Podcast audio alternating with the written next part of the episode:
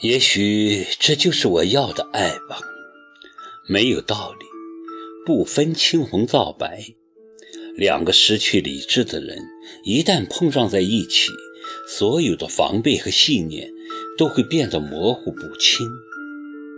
三年了，我们彼此爱着，又彼此伤害，看不到方向，找不到出路，不知道怎样去接受，不知道怎样去付出，想放纵自己，又怕毁灭自己，想有个美好的结局，又怕最后万劫不复。然后我去电台，准备接受处罚。出人意料的是，台里并没有提及这件丢人现眼的事，只说要我以后注意影响。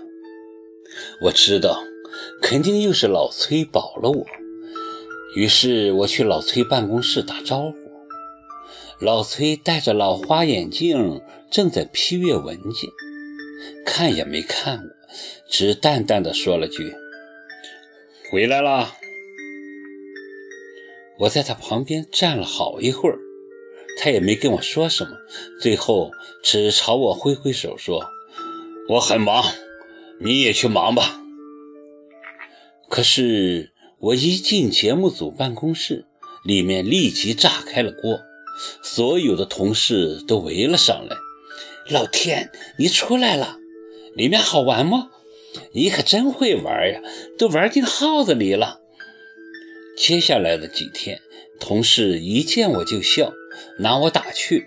显然，我跟耿墨池的事已经天下尽知了。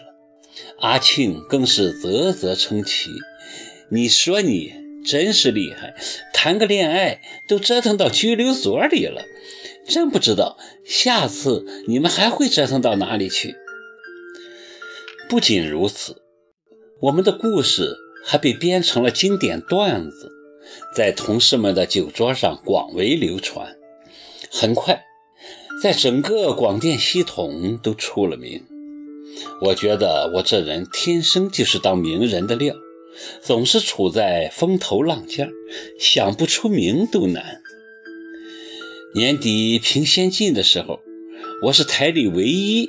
被评为广电系统先进工作者的人，据说上面的头头在开会讨论时，有人问白考是谁，马上就有人说，就是那个告男朋友强暴，反被请进拘留所的。哦，是他哟，行，那就凭他吧。于是我就成了先进。所以说。塞翁失马，焉知非福？我逢人就说这句话。先进是有奖金的，我拿着奖金请同事在酒楼里大吃大喝了一顿。正吃着，葛墨池打电话过来，我借着酒胆，气势汹汹地冲他吼道：“我说你以后少招惹我，你是个扫把星，知不知道？”每次跟你在一起，都把我弄得身败名裂。我说的是实话。耿墨池这个瘟神，从认识他到现在，算算看，他让我出了多少次名？你跟我在一起，不就是为了出名吗？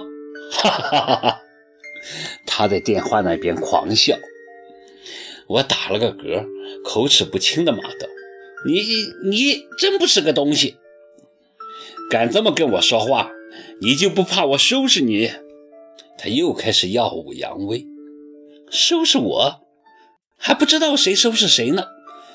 我马上要回家过年，回家过年，你做梦！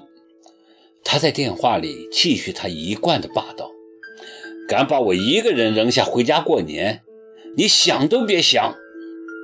谁知到了晚上，母亲也给我打电话：“萍萍，今年你回来过年吧？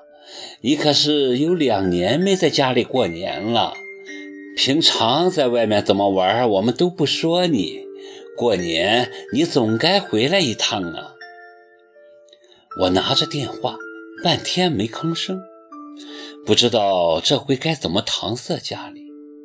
挂掉电话还没两分钟，电话又响了，齐树礼打来的，他从美国回来了。好，能陪我一起过年吗？齐树礼开口就说：“我急着赶回来的原因，就是想跟你一起过个年。怎么样？不会不方便吧？”天哪，又是一个要跟我过年的。你，你不是可以跟你母亲一起过年吗？我想尽量拒绝的客气点我不需要整天跟他待在一起，偶尔看看他。我更多的想跟你在一起，为什么？你让我觉得更亲切啊！我母亲，你知道的，我不太习惯跟她相处。他迟疑了一下，又说：“在我的感觉里，你更像是我的亲人，因为我像你们的那个什么小静。”我冷冷地扔出一句。齐树礼顿了一下，显然没料到我会这么说。你多心了，考。